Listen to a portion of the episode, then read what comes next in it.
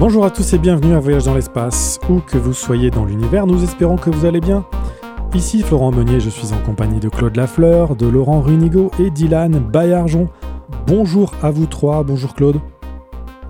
Bonjour. euh, Aujourd'hui, nous allons vous raconter une histoire formidable. Celle des pionniers de la cosmologie, c'est-à-dire de Nicolas Copernic, euh, Tycho Brahe, Johannes Kepler et de Galiléo Galilée. Et on va faire quelque chose que j'ai souvent vu dans mes lectures, c'est-à-dire qu'on on va évidemment vous parler de leur œuvre scientifique, là, mais on va aussi vous parler de qui ils étaient, quel genre de vie ils ont connu, euh, que- quels étaient les personnages. Et pour faire ça, j'ai demandé à Adélène de nous lire une série de cinq textes qui racontent un peu qui étaient ces personnages-là. Et suite à ça, euh, Florent, Laurent et moi, bon, on va vous parler plus de leur démarche scientifique. Ça devrait donner un récit assez intéressant. Euh, J'ajouterais que je dédie ce balado à Pierre-Luc Cartier, euh, dont le sujet va particulièrement l'intéresser. Bonjour à tous, et comme vient de le mentionner Claude, j'enregistre quelques jours avant l'enregistrement du balado officiel. Donc euh, si certains échanges se font un peu moins fluides qu'à d'habitude, vous saurez le pourquoi. Et n'hésitez surtout pas à nous laisser vos commentaires sur cette manière de fonctionner, afin que l'on puisse savoir si cela fonctionne suffisamment bien pour vous. Et sur ce, je te laisse la parole, mon cher Laurent, dans le futur. Eh bien, bonjour à tous. Alors tout d'abord, si vous me le permettez, j'ai une petite pensée pour l'entourage de Karl Tremblay, le chanteur des Cowboys Fringants, qui est décédé hier au moment où on enregistre ce balado. C'est un groupe que j'aime particulièrement, donc euh, bye bye Karl. Tu as certainement rejoint Hubert Reeves et les étoiles pour continuer à briller. Je passe un bonjour de la part de l'équipe à Myriam, Michael Perret, Marc Belair et Frédéric Lapalme, Merci à tous pour vos messages. Enfin, merci infiniment à nos nouveaux patrons, Marty, Steve Rodrigue, Émilie Brassard, Steve Sawyer, Eric Côté, mais aussi à Thomas Tronchon, qui est notre plus gros contributeur et qui a encore augmenté son don mensuel. Nous vous remercions pour votre soutien qui nous aide beaucoup et nous fait réellement plaisir. Cet épisode vous est chaleureusement dédié.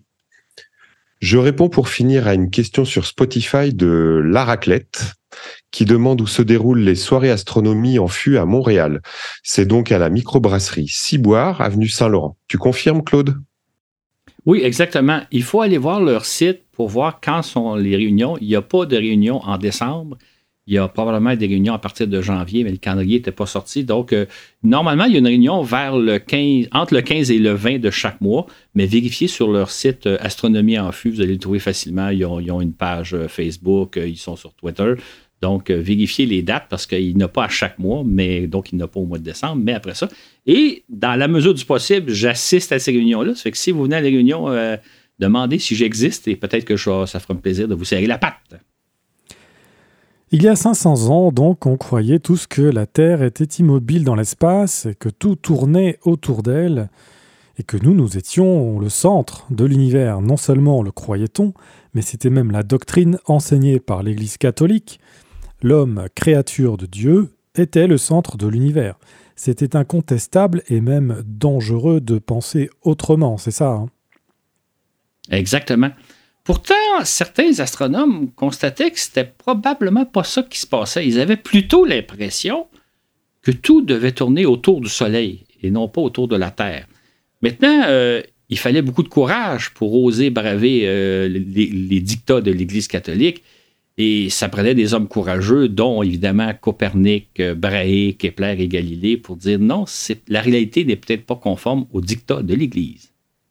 Et ce sont non seulement les précurseurs de l'astronomie moderne, mais surtout les pères de la vision de l'univers que nous prenons maintenant pour évident.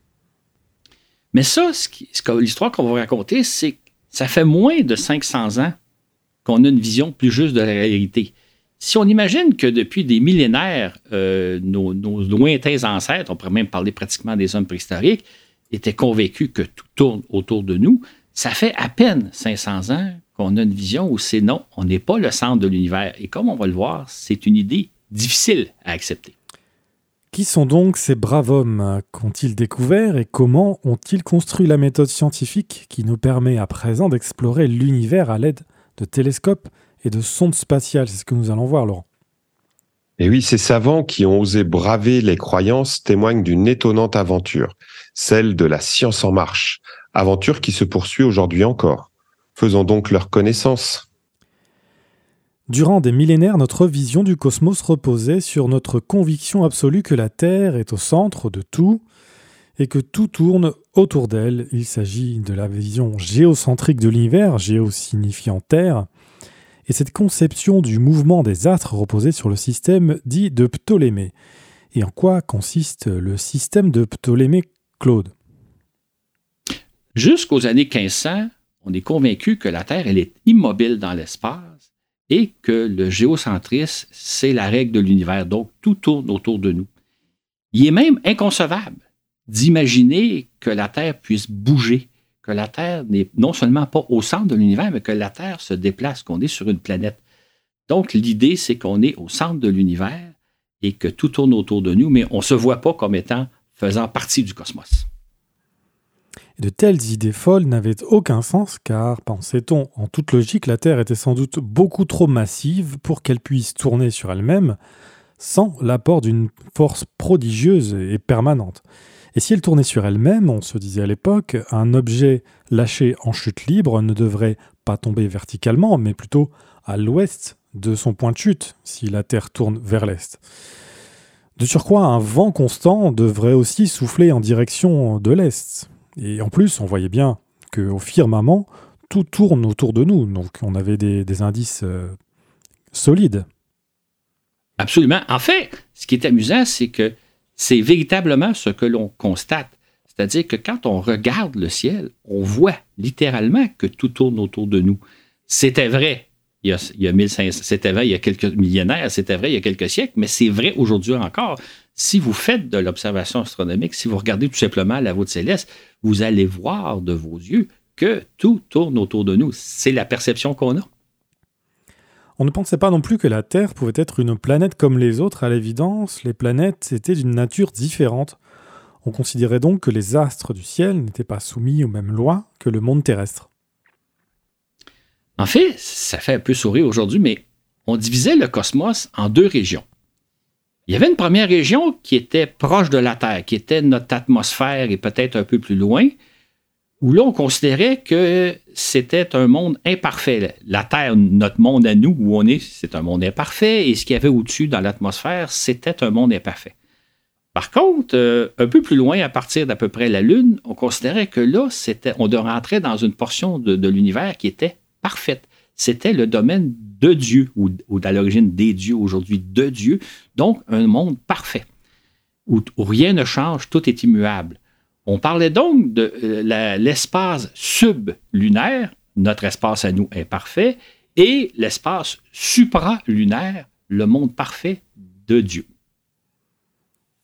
Cette vision de l'univers demeura la doctrine imposée par l'Église catholique jusqu'à la fin de la Renaissance. Quiconque songeait à contester cette doctrine allait non seulement à l'encontre du bon sens populaire, tant c'était l'évidence même, mais également à l'encontre d'une tradition de pensée vieille de plus de 2000 ans. C'est important de garder ça à l'esprit. Euh, on, évidemment, on se fie à ce que l'on voit et le gros bon sens nous dictait qu'on est au centre de l'univers. Sauf qu'il faut se méfier même de ce qu'on voit et encore plus, je dirais, du, gros bon sens, de, de, ce qui tombe sous le sens, de ce qui est évident. C'est peut-être pas ça, la réalité. Cette conception de l'univers nous vient en bonne partie d'un savant grec, Claude Ptolémée, qui vécut au deuxième siècle de notre ère, entre l'an 100 et 168 environ. Ptolémée vécut à Alexandrie en Égypte. Il est l'auteur de plusieurs traités scientifiques, dont deux qui ont grandement influencé nos connaissances. L'un est le traité d'astronomie appelé Almageste, tandis que l'autre est la géographie, qui nous offre une synthèse des connaissances géographiques de son temps. En particulier, l'Almageste présente des tables de données qui servent à déterminer la position des, astres au firmament. Il est important de dire que Claude Ptolémée n'a pas inventé ces concepts-là. Il les a euh, diffusés.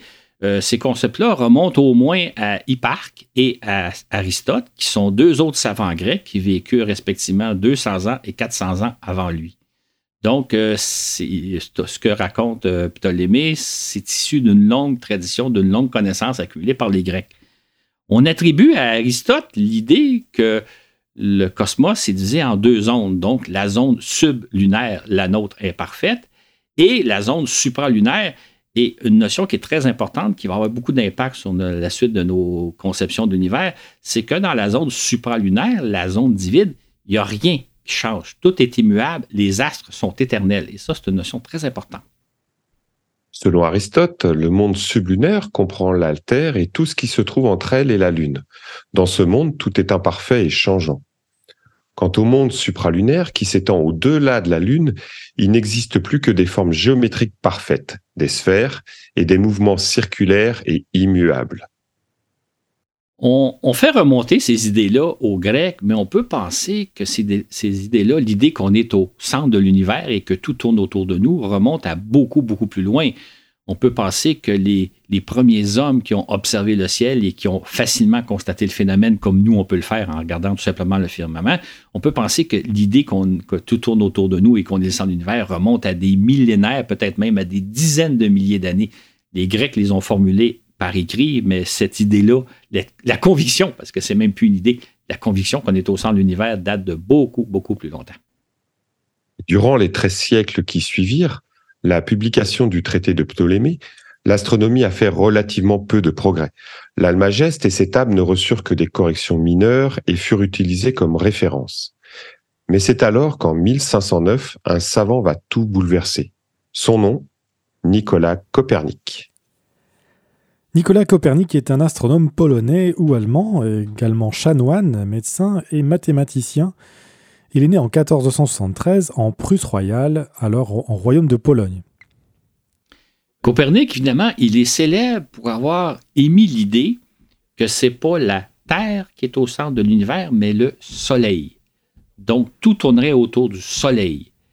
Et euh, c'est ce qu'on appelle le l'héliocentrisme. Et c'est une idée qui va avoir des conséquences très importantes, non seulement au niveau des sciences, mais au niveau de la philosophie, au niveau des religions. Et c'est pour ça qu'on parle littéralement de la révolution copernicienne. Alors Dylan, dis-nous qui était vraiment ce Copernic, qu'a été sa vie et quel genre de personne était-il? Qui est Nicolas Copernic? Nicolas Copernic est né le 19 février 1473 dans une famille aisée. Son père, un bourgeois, était négociant en cuivre. Dès son jeune âge, Copernic fut initié aux arts, à la musique et aux belles lettres. Il fréquente les meilleures écoles et universités. Lorsqu'il étudia à l'université de Cracovie, il se plongea dans les mathématiques et l'astronomie, mais aussi la médecine et le droit. Plus tard, à l'université de Bologne, alors qu'il loge chez l'astronome Domenico Maria Novara, qui est au passage l'un des premiers à remettre en question le système géocentrique de Ptolémée, il étudie le droit canonique et le droit civil. À son retour en Pologne, Copernic poursuit ses recherches astronomiques et constate assez rapidement que le modèle géocentrique de Ptolémée était dépassé. Il élabora donc pour le remplacer un système héliocentrique. À l'évidence, observe-t-il, c'est le Soleil, Hélios, qui occupe le centre de l'univers. C'est ainsi qu'il rédige au début des années 1510 un court traité où il expose son système. Il fait ensuite circuler discrètement son manuscrit autour de lui. Cependant, durant 36 années, il garda son hypothèse secrète. Il semble que cette réticence à le partager soit principalement due à des considérations scientifiques de sa part plutôt que par crainte de représailles de l'Église. Copernic constate que les observations qu'il fait ne correspondent pas forcément avec son modèle héliocentrique. Quelque chose ne tournait pas rond, et ce quelque chose, c'est le dogme d'Aristote exigeant des orbites parfaitement circulaires. Finalement, Copernic rédigea enfin son modèle héliocentrique dans un traité qu'il fera date et intitulé Des révolutions des sphères célestes. Mais ce n'est qu'en 1543 que cet ouvrage est publié par un imprimeur de Nuremberg, mais au moment même, malheureusement, où Copernic se meurt. On rapporte d'ailleurs qu'il aurait même tenu dans ses mains un exemplaire de son traité juste avant de s'éteindre. Son système héliocentrique est adopté relativement rapidement par les astronomes qui constatent qu'il décrit mieux la réalité que le modèle de Ptolémée. Mais comme on devait s'y attendre, cet exposé suscite bientôt une vive réaction de la part des autorités religieuses. De son vivant, Copernic n'a pourtant jamais été inquiété par l'Église. Par contre, son traité sera mis à l'index des livres interdits par l'Église catholique en 1616 et le restera durant plus de deux siècles, jusqu'en 1835. Copernic propose donc une vision radicalement différente de l'idée qu'on se fait jusqu'alors de l'univers. La Terre n'est plus le centre de tout, mais elle devient une simple planète qui tourne autour du Soleil. C'est une idée révolutionnaire, n'est-ce pas Claude? Absolument. En fait, c'est même une idée choquante parce qu'elle remet en, cause la place que les religions accordent à l'homme. Pour les religions, l'homme, c'est une créature divine. L'homme est au centre de l'univers. L'homme est au, centre des préoccupations de Dieu. Alors que là, Copernic nous dit, non, on n'est peut-être pas le centre de l'univers. Son système héliocentrique est assez rapidement adopté par les astronomes qui, eux, observent le ciel et qui disent, ben, ça, correspond peut-être plus à la réalité que l'idée de penser qu'on est au centre de l'univers. Par contre, pour les religions, c'est une idée inacceptable. Et en outre, Copernic met en évidence les nombreuses failles des systèmes astronomiques existants. Systèmes qui, aussi complexes les uns que les autres, n'arrivent jamais à expliquer ce que les astronomes observent. De fait, aucun modèle simple de l'univers ne parvient à rendre compte de ce que les astronomes voient au firmament à l'époque. Exactement. Et même, Copernic va plus loin parce qu'il dit non seulement la Terre n'est pas le centre de l'univers, mais la Terre se déplace l'univers et elle se déplace de deux façons. Lui, ce qu'il observe, c'est que la Terre, d'une part, tourne sur elle-même en 24 heures et en plus, elle tourne autour du Soleil. Donc, elle se déplace de deux façons, alors que jusqu'à maintenant, on considérait que la Terre est par définition immobile. Et ce que Copernic nous dit, c'est que le fait que la Terre tourne sur elle-même en 24 heures, c'est ce qui explique que quand on observe le, firmament le soir, on voit tous les astres se lever à l'est et au fil de la nuit progresser pour se coucher à l'ouest le matin. Et aussi, si on observe de soir en soir, semaine après semaine, mois après mois, on voit que l'ensemble des étoiles, qui sont toutes fixes les unes par rapport à les autres, euh, se déplacent tranquillement sur un cycle qui dure 365 jours. On doit donc à Copernic la notion de jour, le fait que la Terre tourne sur elle-même, et la notion d'année, le fait que la Terre fasse un tour euh, autour du Soleil en une année. Euh, on, connaissait ces notions-là, on connaissait ces cycles-là, mais lui, il donne l'explication en disant la, journée de 24 heures, c'est le fait que la Terre tourne sur elle-même. Le cycle annuel, c'est le fait que la Terre fait un tour du Soleil. C'est donc des idées vraiment révolutionnaires. Copernic observe aussi que les étoiles se trouvent à des distances considérables de nous et nettement plus loin que les planètes, distance impossible à mesurer à son époque, dit-il. Exactement. En fait, aujourd'hui, nous savons que les planètes se trouvent à des millions de kilomètres de nous, à des dizaines de millions de kilomètres de nous, ou à des centaines, alors que les étoiles se trouvent à des années-lumière de nous. Et là, on ne parle vraiment pas des mêmes unités de distance, comme d'ailleurs on l'a vu dans le balado précédent sur la cosmologie, où on expliquait un peu les différences de distance. Donc, les planètes, c'est en termes de millions de kilomètres des distances, alors que les étoiles sont en termes d'années-lumière, des distances nettement trop considérables pour pouvoir évaluer ça à l'époque de Copernic. Ce modèle héliocentrique est simple et logique, il ne parvient cependant pas à rendre parfaitement compte de ce qu'observent les astronomes, car tous commettent l'erreur de considérer que les planètes se déplacent sur des orbites circulaires. Il s'agit là, notons-le, du dogme du mouvement circulaire uniforme et parfait imposé par la conception d'un cosmos harmonieux et ordonné, les cieux étant parfaits selon l'Église, contrairement à la Terre. À l'époque de Copernic, un autre astronome fait faire d'importants progrès à l'astronomie. Il s'agit de Tycho Brahe, qui constate lui aussi que le modèle de l'univers prôné par Ptolémée est inadéquat. Mais Brahe propose un modèle légèrement différent de celui de Copernic. Lequel, Claude? Pour Brahe, la Terre demeure immobile et c'est le Soleil qui tourne autour de lui, sauf que tout le reste tourne autour du Soleil. Donc, tout l'univers tourne autour du Soleil, mais le Soleil tourne autour de la Terre. Système un peu bizarre, mais qui fait du sens quand même. Surtout, Brahe est un observateur hors pair, véritablement. Il a réalisé les observations les plus précises de la position des planètes et des étoiles. Ces mesures sont souvent dix fois plus précises que celles recueillies par ses prédécesseurs. Elles permettront ensuite aux astronomes de faire des bonds de géants. Un peu comme Copernic, Brahe marque aussi un tournant dans l'histoire des sciences, parce que lui prétend que les observations de la réalité sont plus importantes que les dogmes millénaires, que ce qu'on pense depuis des milliers d'années. Pour lui, l'observation de la réalité doit supplanter nos conceptions qui datent même de plusieurs milliers d'années. Euh, on peut penser, quand on regarde la vie de Brahe, que c'est c'est possiblement le premier scientifique, premier véritable chercheur scientifique. En tout cas, si ce n'est pas le premier, il fait partie des premiers. Et comme on va le voir dans la biographie que va nous livrer Dylan, c'est littéralement un libre penseur, chose très, très rare à son époque.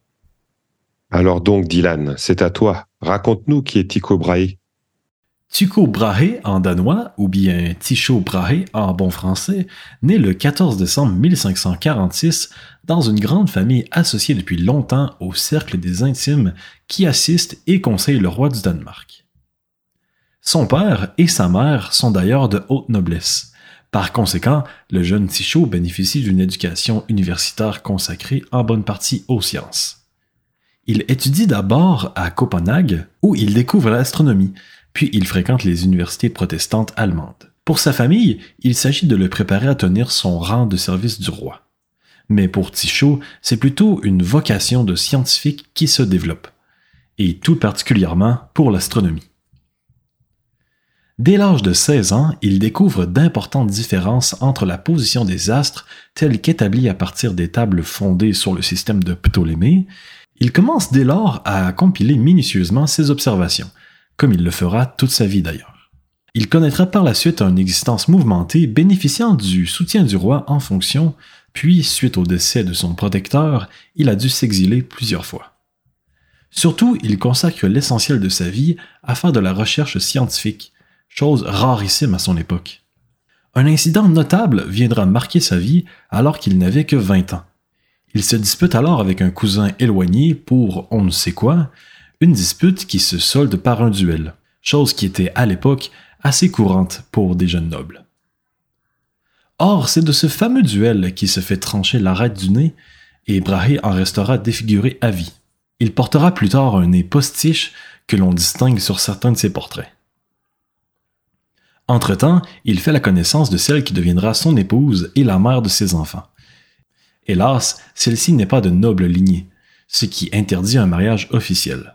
À l'époque, cependant, Brahe peut invoquer l'ancien droit danois qui accorde un statut d'épouse à une femme qui vit maritalement avec un homme.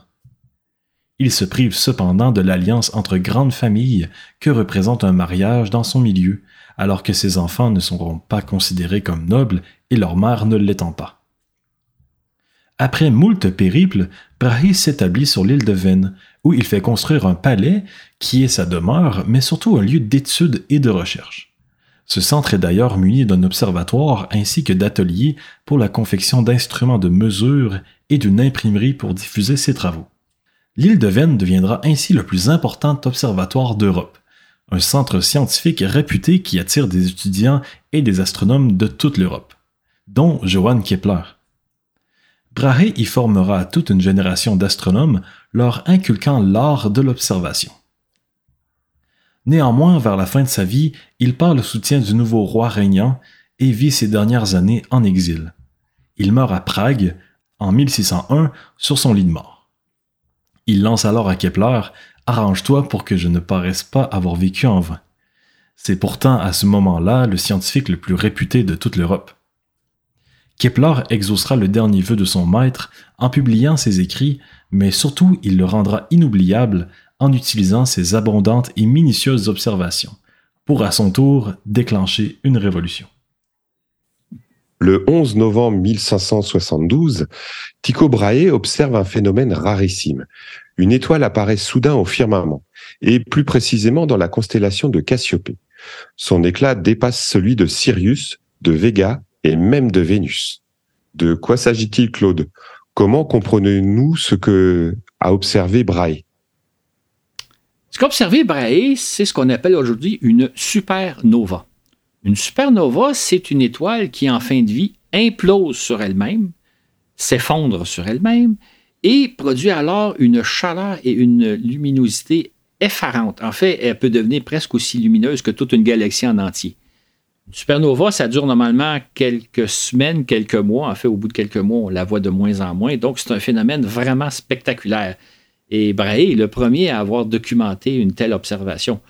Aujourd'hui, on parle de la supernova SN 1572, c'est-à-dire la supernova de l'année 1572, ou encore on parle de la nova de Tycho.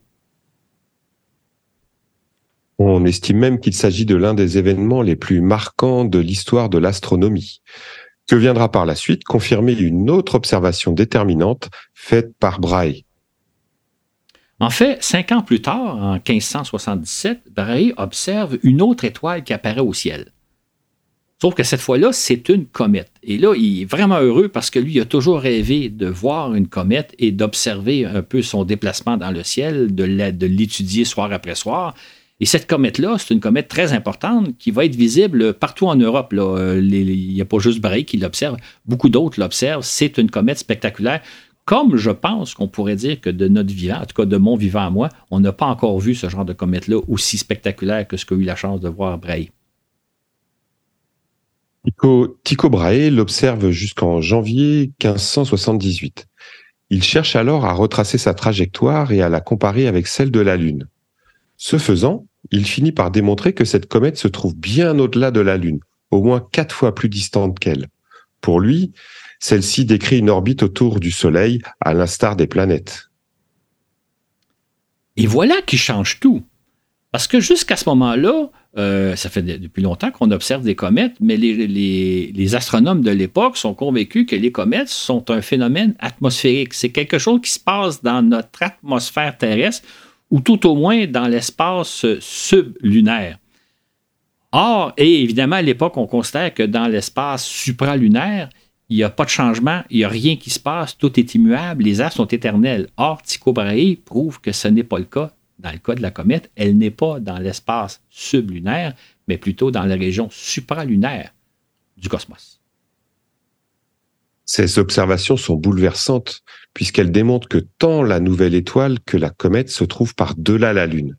Du coup, Brahe jette par terre le dogme d'une division des cieux en un monde sublunaire imparfait car changeant et un monde supralunaire parfait car immuable. Johannes Kepler est un astronome allemand célèbre pour avoir trouvé ce qui clochait, si on peut dire, au sujet de l'orbite des planètes. Il en déduisit le principe qui gouverne celle-ci. Il découvre du coup les relations mathématiques qui rendent parfaitement compte la trajectoire décrite par les planètes. Il élabore ce que l'on appelle à présent les trois lois de Kepler. En fait, Kepler se sert des observations ultra précises qu'a accumulées Tycho Brahe durant des décennies pour littéralement valider le concept de Copernic. Parce que jusqu'à maintenant, que Copernic, on sait, c'est un peu une théorie, c'est un modèle. Mais grâce aux équations que va trouver Kepler, il valide que ce n'est pas simplement une théorie, c'est la réalité. Commençons par décrire qui est ce Johannes Kepler Dylan. Johann Kepler naît le 27 décembre 1571 au sein d'une famille allemande qui jouit d'une certaine reconnaissance sociale. Son grand-père avait été bourgmestre de la ville. Celui-ci a néanmoins sombré dans la pauvreté, de sorte que Johann vivra son enfance dans une famille qu'on qualifierait aujourd'hui de dysfonctionnelle. Son grand-père est mercenaire dans une armée et est toujours en campagne militaire tandis que sa mère est dure et chamailleuse. Le jeune Kepler est plutôt élevé par sa tante, qui finira malheureusement sur le bûcher pour sorcellerie. Et en complément, il naît prématurément et sera de santé fragile, souffrant même d'une mauvaise vision. Bref, la vie de Johann Kepler ne sera pas facile, mais vraiment pas. Néanmoins, ce sont ses parents qui l'initient à l'astronomie, sa mère l'amenant observer le passage d'une comète, alors que son père lui fait assister à une éclipse de la Lune. Joanne est intrigué par les teintes rougeâtres que prend alors la Lune, phénomène mystérieux à l'époque puisqu'inexpliqué, mais que Kepler expliquera éventuellement. Ses parents le destinent à devenir homme d'église, ce qui lui plaît bien puisqu'il est croyant et le demeurera toute sa vie. À l'université de Tupangin, il étudie l'éthique, le dialecte, la rhétorique, le grec, l'hébreu, l'astronomie et la physique, ainsi que la théologie et les sciences humaines. Son professeur d'astronomie, obligé d'enseigner le modèle géocentrique de Ptolémée, est pourtant un adepte du nouveau système héliocentrique de Copernic. Kepler deviendra lui-même un copernicien convaincu.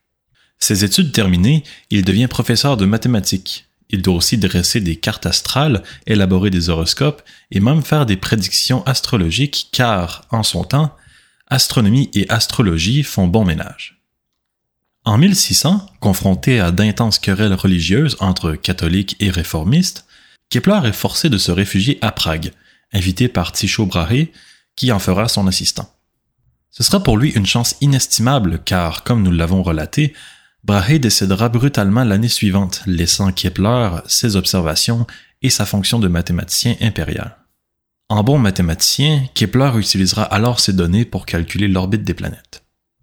Hélas, il mourra dans la plus grande pauvreté en 1630, à l'âge de 59 ans, loin de son épouse et ses enfants qui n'apprendront son décès que deux mois après les faits. À l'époque de Kepler, les astronomes n'arrivent pas à prédire la position exacte des planètes au firmament, même en se basant sur le modèle géocentrique de Copernic. alors pourquoi ça, Claude? Ben, Le problème auquel se butent les, astronomes, c'est qu'ils considèrent que les planètes circulent nécessairement sur des orbites parfaitement circulaires. Le ciel, l'espace supralunaire, il est parfait, donc les planètes circulent sur des orbites parfaites, sur des cercles parfaits. Ça, c'est le premier obstacle. Autre chose qui les intrigue beaucoup, c'est que quand ils observent les planètes, ils se rendent compte que parfois, les planètes ralentissent un peu. Et en d'autres moments, ils accélèrent un peu. Ils sont incapables d'expliquer un tel phénomène. Comment se fait-il, surtout si on imagine que ce sont des astres parfaits, comment, expliquer que parfois ils ralentissent, parfois ils accélèrent? Ils sont vraiment euh, troublés par tout ce qu'ils observent. En utilisant les observations de Tycho Brahe, Kepler finit par trouver la clé des deux énigmes, en réalité, les planètes circulent sur des orbites elliptiques en forme d'ovale. À certains moments, en s'approchant du Soleil, elles prennent de la vitesse pour ensuite en perdre en s'éloignant. La difficulté rencontrée par les astronomes venait donc de ce que les planètes suivent des orbites quasi circulaires, très peu elliptiques, comme c'est le cas pour la planète Mars notamment. Exactement. En fait, euh, euh, Kepler va se servir des observations de Tycho Brahe qu'il a faites sur la planète Mars. Tycho Brahe a beaucoup observé Mars, a beaucoup euh, mesuré la position de Mars, pour finir par découvrir qu'en réalité, Mars se déplace sur une orbite où parfois elle se rapproche du Soleil jusqu'à quelque chose comme 207 millions de kilomètres, et en d'autres temps, elle s'éloigne du Soleil jusqu'à 249 millions de kilomètres. Maintenant, pour mesurer cette distance-là, ça prend des mesures très, très des observations très, très précises, celles qu'a faites euh, justement Tycho Brahe. Et ces observations-là sont d'autant plus compliquées que non seulement Mars circule sur une orbite elliptique, mais la Terre aussi. Donc, de notre point de vue aussi, la distance Terre-Soleil change un peu, la distance Mars-Soleil change un peu, et il faut combiner les deux. Ça a donc euh, demandé beaucoup de travail à Kepler pour arriver à identifier que l'orbite de Mars, elle est elliptique et non pas parfaitement circulaire. Or, ce sont justement les mesures que Brahe a confiées à Kepler qui lui permettront de calculer précisément l'orbite de Mars. Il s'agit là d'une tâche considérable que Kepler pensait accomplir en quelques semaines seulement, mais qui lui demandera six années de labeur. Johannes Kepler a donc résolu le grand mystère qui échappait jusqu'alors aux astronomes, puisqu'en vérité, les planètes circulent sur des orbites imparfaites dans un univers tout aussi imparfait comme quoi un dogme imposé durant plus de mille ans nous a induit en erreur pendant tout ce temps. Et encore mieux encore, non seulement Kepler identifie-t-il que les planètes circulent sur des orbites elliptiques, mais il trouve les règles mathématiques qui gouvernent ces orbites-là, qui permettent de décrire ces orbites-là. Et ces règles-là font en sorte que Kepler va passer à jamais à l'histoire parce qu'aujourd'hui encore, on se sert des trois équations de Kepler pour calculer la trajectoire des sondes qu'on envoie vers les planètes. Donc, Kepler a mis au jour des relations mathématiques dont on se sert aujourd'hui encore. Restait cependant à résoudre un autre grand mystère, qu'est-ce qui fait que les planètes tournent autour du Soleil? Quelle force les retient et gouverne leur déplacement? Il faudra attendre un autre siècle avant qu'Isaac Newton ne trouve la réponse grâce justement aux trois lois de Kepler. Entre-temps, en Italie, un certain Galileo Galilei se met à observer le ciel à l'aide d'un instrument grossissant, ce qui est une révolution. Jusque-là, en effet, toutes les observations astronomiques se font à l'œil nu. Mais voilà que Galiléo met au point une lunette astronomique, sorte de verre grossissant qui lui permet de faire quelques nuits d'observation, des découvertes qui changeront à jamais notre conception de l'univers. Il est important de dire que Galilée n'a pas inventé la lunette astronomique. Il s'est plutôt servi d'une idée qui était, était en vogue en, Hollande, dans les Pays-Bas, euh, on avait mis au point à l'époque ce qu'on appelle des lunettes d'approche qui permettaient de voir venir les bateaux de loin. Une lunette astronomique, c'est un long tube. à chaque extrémité, on met des lentilles. C'est un peu l'équivalent d'une longue vue ou d'une paire de jumelles. Et ça permet donc de grossir. Plus le tube est long, plus la, puissance de l'appareil est grande. Galilée a fabriqué plusieurs lunettes. Il s'agissait de minces tubes d'environ 1 mètre de long et ayant un diamètre approximatif de 5 cm. Ces lunettes pouvaient agrandir les objets d'une dizaine de fois ou plus. Il en fait cadeau à quelques-uns de ses bienfaiteurs. Seules deux de ces lunettes existent encore. Elles sont exposées au musée Galilée de Florence. Galilée est un personnage bien connu et on a tous en tête une image de lui. Mais qui était-il au fait? Galileo Galilei, qu'on appelle couramment Galilée, est né à Pise le 15 février 1564. Sa famille appartient à la petite noblesse et gagne sa vie dans le commerce. Son père est luthiste, musicien et chanteur. Le jeune Galilée fait preuve d'une grande dextérité. Enfant, il s'amuse à reproduire en maquette les machines qu'il voit. Il reçoit d'abord une éducation religieuse dans un couvent, mais n'entre pas dans les ordres. Son père l'inscrit plutôt à l'université de Pise, où il suit des cours de médecine. Il reviendra toutefois à Florence sans avoir complété ses études ni obtenu un diplôme. Il devient alors un scientifique en herbe, curieux de tout. Entre autres, il s'initie aux mathématiques et se passionne par le mouvement des pendules, tentant de mettre en équation leur balancement. Il invente aussi un pulsomètre qui sert à mesurer le temps, ce qui n'existe pas à son époque. Il s'intéresse aussi à la chute des corps, tentant cette fois de déterminer à quelle vitesse un objet tombe, tâche excessivement difficile lorsqu'on n'a ni montre ni chronomètre. En outre, c'est un excellent théoricien de la musique et donne des conférences érudiques sur l'art de la littérature. Parallèlement à ses activités diversifiées, Galilée cherche longtemps un emploi de professeur de géométrie ou de mathématiques. On lui octroie finalement un poste de mathématiques à l'université de Pise. Puis, à Venise, il enseigne la mécanique appliquée, les mathématiques, l'astronomie et l'architecture militaire. Cette ville, notons-le, est réputée pour la qualité de son industrie de verre. Dans ses cours d'astronomie, Galilée est contraint d'enseigner le système de Ptolémée, même s'il est convaincu de la justesse du système de Copernic. Il n'ose pas encore s'insurger contre les idées reçues. En 1604, il observe l'apparition d'une étoile, une nova, qui disparaît au bout de quelque temps. L'apparition d'une nouvelle étoile puis sa disparition soudaine entrent en contradiction avec la notion de cieux immuable supposée par Aristote et imposée par l'Église. Galilée ne croit pas à la perfection des cieux, mais il attend d'avoir la preuve avant de s'insurger. En mai 1609, il reçoit une lettre de l'un de ses anciens étudiants qui l'informe de l'existence d'une longue vue conçue par l'opticien hollandais Hans Lippershey et qui permet de voir au loin. Il s'agit avant tout d'un jouet, qui grossit les objets observés environ sept fois. Galilée a tôt d'en fabriquer une et de l'améliorer, en appliquant de simples principes d'optique, pour en faire une lunette astronomique. À l'automne 1609, Galilée fabrique une lunette qui a grandi une vingtaine de fois.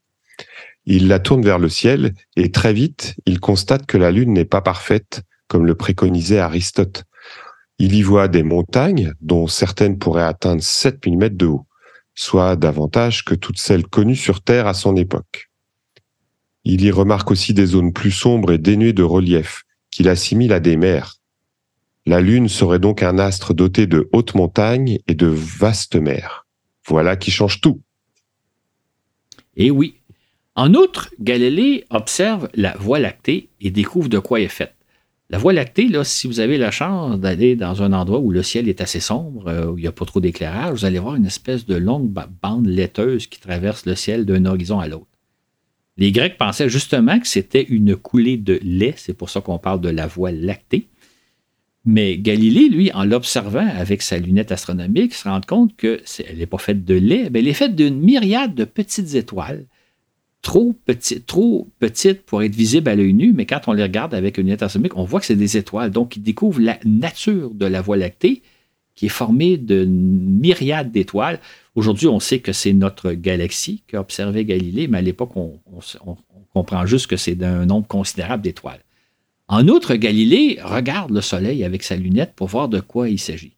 Et là, j'ouvre une parenthèse, il faut jamais, jamais, jamais regarder le Soleil euh, soit à l'œil nu, soit avec une paire de jumelles ou quoi que ce soit, à moins d'avoir des fils spéciaux. Et là, j'ouvre une parenthèse parce que dans quelques mois, ici au Québec, on va avoir droit à une éclipse, une éclipse totale du Soleil. Il ne faut pas regarder le Soleil sans avoir les lunettes appropriées. Là, on va en parler beaucoup à l'époque. Tout le monde va, distribuer des lunettes, des lunettes pour observer le Soleil. Il ne faut jamais regarder le Soleil. Galilée le fait avec son télescope. D'ailleurs, il a abîmé ses yeux. Il a eu des problèmes de cécité pendant plusieurs mois. Ses yeux se sont rétablis à notre connaissance. Mais ce que a découvert Galilée, c'est que sur le Soleil, il y a des taches. Or, on pensait jusqu'à ce moment-là que le Soleil, c'était un astre divin, un astre parfait.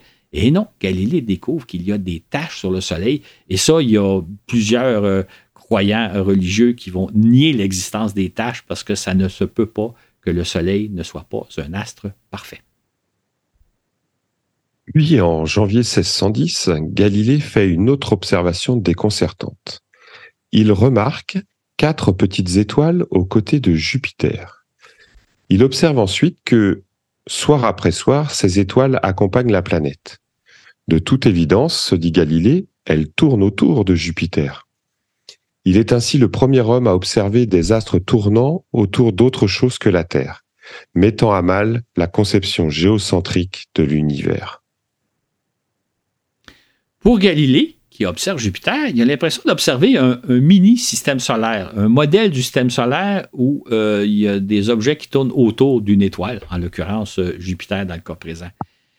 Il fait donc une découverte remarquable parce que jusqu'à ce moment-là, tout ce qu'on observe, c'est que tout tourne autour de nous et Galilée est en mesure de dire non, il y a au moins quatre exceptions, c'est-à-dire quatre petites étoiles qui tournent autour de Jupiter.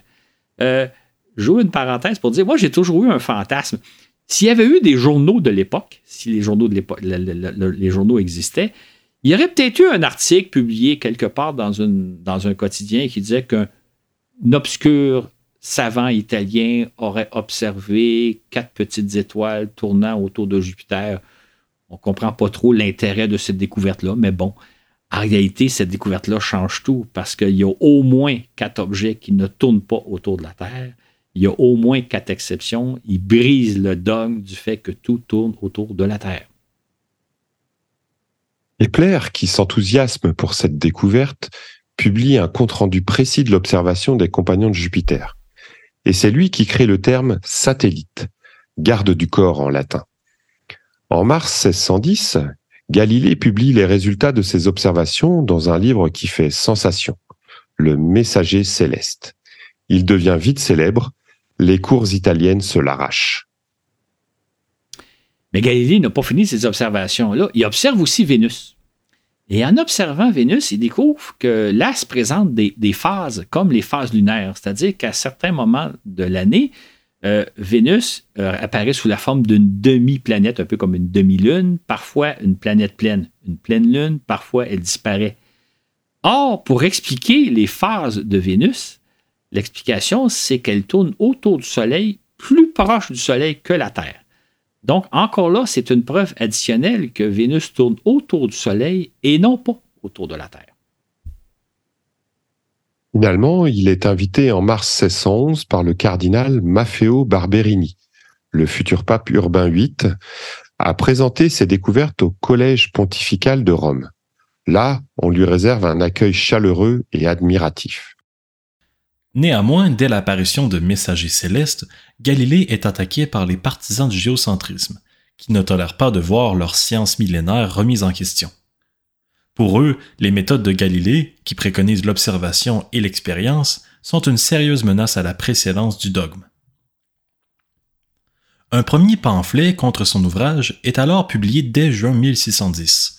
Le principal argument évoqué, les astrologues ont fait leur thème astrologique en tenant compte de tout ce qui bouge dans les cieux. Les compagnons de Jupiter ne servent donc à rien et Dieu ne créant pas de choses inutiles, ces astres ne peuvent exister. D'autres s'attaquent à lui sur le plan religieux en se demandant si Galilée ne tenterait pas de réinterpréter la Bible pour la faire concorder avec ses théories. Pour sa part, un jésuite défend l'idée de la perfection du Soleil et en s'en prenant à l'existence même des taches solaires. La controverse prend une telle ampleur que le cardinal Barberini, pourtant favorable à Galilée, est contraint à condamner la thèse de l'héliocentrisme tout en reconnaissant l'intérêt pratique du système de Copernic pour le calcul astronomique. Il décrète imprudent de l'ériger en vérité physique. En 1616, Galilée se rend à Rome pour défendre et surtout tenter d'éviter une interdiction du modèle de Copernic. Il arrive hélas trop tard, car la Saint-Office a déjà entamé une instruction contre lui. Galilée est convoqué le 16 février 1616 par le Saint-Office et dix jours plus tard, une censure lui est imposée, l'héliocentrisme étant contraire aux saintes écritures. Galilée est alors sommé de la présenter comme une simple hypothèse. Le 6 août 1623, le cardinal Barberini est élu pape sous le nom de Urbain VIII. Galilée passe un mois à Rome où il est reçu plusieurs fois par le nouveau pape, qui a pour lui une grande amitié. À cette occasion, Galilée lui expose le plan de son livre à venir, intitulé Dialogue sur les deux grands systèmes du monde.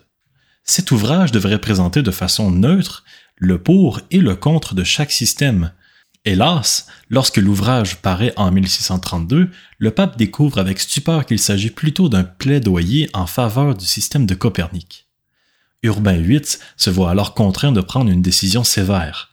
Galilée est à nouveau convoqué par le Saint-Office. On lui reproche d'avoir tenu et cru la doctrine fausse et contraire aux saintes écritures, prétendant que le Soleil est le centre du monde. On le menace de torture, mais alors âgé de 70 ans et malade, Galilée n'a d'autre choix que de céder. Sa sentence tombe le 22 juin 1633. Nous déclarons que toi, Galilée, tu es rendu fort suspect d'hérésie pour avoir tenu cette fausse doctrine du mouvement de la Terre et repos du Soleil.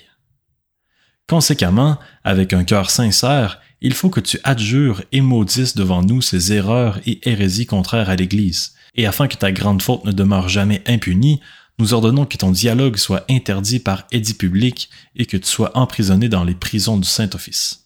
Galilée est donc forcé d'adjurer, agenouillé, devant les cardinaux inquisiteurs. On rapporte fréquemment qu'il aurait alors murmuré Et pourtant la terre, elle tourne.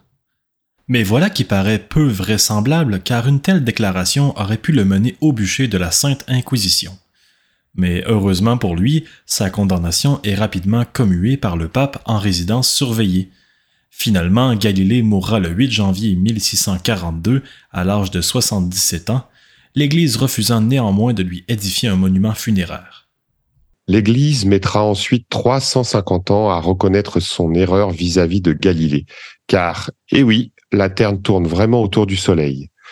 Pourtant, ce n'est qu'en 1992 que le pape Jean-Paul II reconnaîtra seulement les erreurs de la plupart des théologiens du XVIIe siècle, et non pas celles de l'Église catholique tout entière, au nom de laquelle ces tortionnaires ont sévi. En fait, le modèle de, de Copernic, donc l'idée que la Terre n'est pas au centre de l'univers, va être accepté seulement 200 ans plus tard euh, justement grâce aux explications que va donner Newton. Donc, on est rendu à la fin des années 1700 quand euh, l'ensemble des gens acceptent l'idée que nous ne sommes pas au centre de l'univers. Et tant qu'à l'Église catholique, c'est en 1822 qu'elle va accepter enfin l'idée que la Terre tourne autour du Soleil. 1822, là, c'est il y a 201 ans seulement. Là, ça a pris des siècles avant que l'Église se rende compte de la réalité des choses. Euh, ça peut paraître incroyable aujourd'hui, mais euh, il ne faut pas remonter bien loin avant d'imaginer que la Terre ne tournait pas autour du Soleil. C'est une idée qui a été très difficile à accepter. En remontant aux travaux de Copernic, on constate qu'il s'est écoulé très exactement 100 ans entre cette hypothèse formulée en 1509 et les observations faites par Galilée en 1609, qui en confirment la justesse. Si durant 1500 ans l'astronomie a fait très peu de progrès à cause des dogmes imposés, voilà que des hommes courageux nous ont ouvert les portes de la connaissance. En fait, l'idée que la Terre se déplace dans l'espace, que nous habitons sur une planète, une planète comme les autres, a été une idée très difficile à accepter. Il a fallu vraiment un esprit brillant, celui de Copernic, pour imaginer la chose, et une série d'esprits brillants, Kepler, Brahe, Galilée et compagnie, pour l'imposer, cette idée-là. Je dis des esprits brillants, mais aussi des hommes très courageux. Soulignons pour terminer que ce récit illustre de quelle façon se bâtit la connaissance scientifique et à quel point elle peut se buter à des dogmes religieux, sinon même au gros bon sens populaire. En fait, là, l'idée que d'une façon ou d'une autre, on est quelque part au centre de l'univers, ou tout au moins au centre des préoccupations de Dieu, c'est une idée très tenace parce qu'elle est très, très répandue aujourd'hui. Et aujourd'hui encore, on est souvent sous le joug de dogmes imposés par des, saintes écritures, des saintes écritures euh, qui sont malheureusement très dépassées, mais même en 2023, il y a des dogmes qui persistent et on a de la misère à imaginer que, ben non, hélas, nous ne sommes pas au centre de l'univers et nous ne sommes pas fort probablement au centre des préoccupations d'un Dieu. Et si Copernic, Brahe, Kepler et Galilée ont fait faire à nos connaissances des bonds de géants, l'édifice de la science n'en continue pas moins de se construire. C'était vrai au XVIIIe, XIXe et XXe siècle, comme ça l'est aujourd'hui encore. On n'a sûrement pas fini de faire des découvertes bouleversantes. Car contrairement aux dogmes et aux saintes écritures, la connaissance scientifique ne finira jamais de se développer. Et c'est ce que nous verrons dans le prochain épisode de Voyage dans l'espace. Et voilà un premier tour d'horizon de, des pionniers de la cosmologie. On va poursuivre dans le prochain balado avec les suivants dont on a mentionné Newton, mais il y a aussi Halley et compagnie.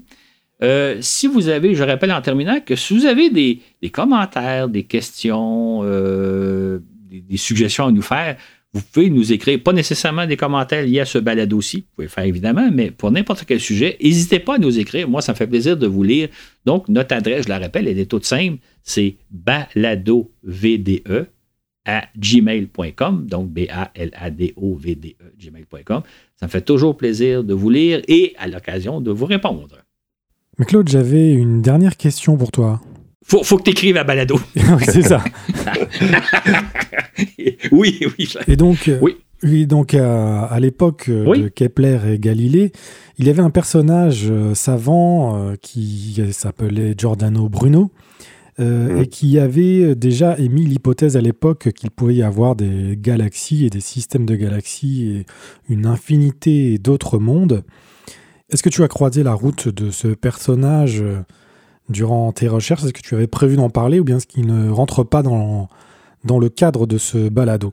Oui, absolument. J'avais même l'intention de l'inclure, sauf que quand on lit sa biographie, d'abord, on se rend compte que c'est pas un scientifique, c'est pas quelqu'un qui fait des recherches scientifiques, c'est un penseur, mais c'est surtout un provocateur parce qu'il provoquait l'Église sur bien d'autres plans, dont sur la virginité de la Vierge Marie, etc., etc. C'était avant tout quelqu'un qui avait des idées, mais quelqu'un qui était un provocateur à tous les niveaux. Et c'est pour ça qu'il a firmé sur le bûcher. J'avais l'intention à l'origine de l'inclure dans mes savants, mais ce n'est pas un savant. Euh, ça peut être intéressant d'aller lire euh, sa, biographie, mais vous allez voir, c'est quelqu'un qui cherche, je vous ai dit, qui cherche le trouble, qui est en discorde avec à peu près tout le monde. Et malheureusement pour lui, il a fini sur le bûcher, mais c'est pas une raison pour le, ça ne justifie pas, mais il l'a un peu cherché. Fait ce n'est pas.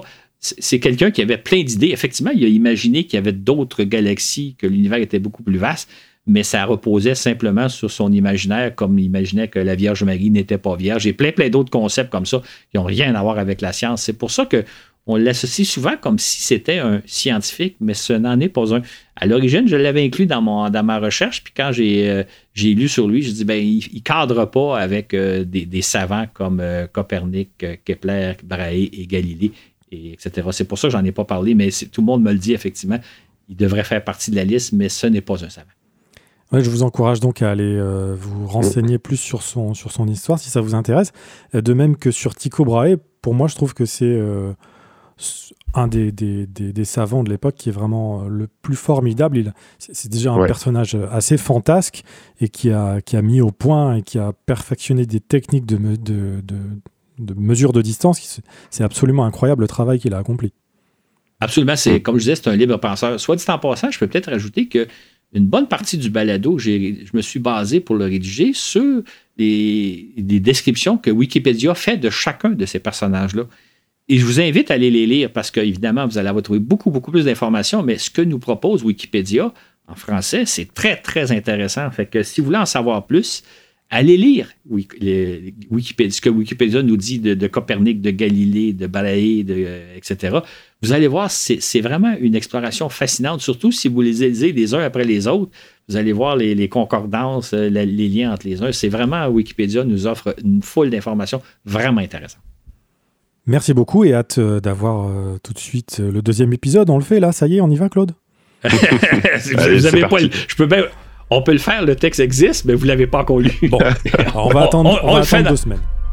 On le fait dans deux semaines, exactement. À bientôt. Allez, à bientôt. Bye.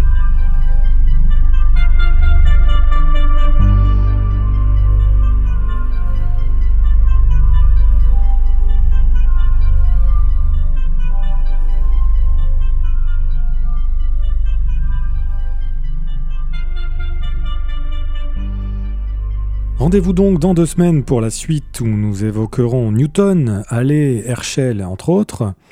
Un voyage dans le temps et l'espace, comme se plaît à le dire Claude.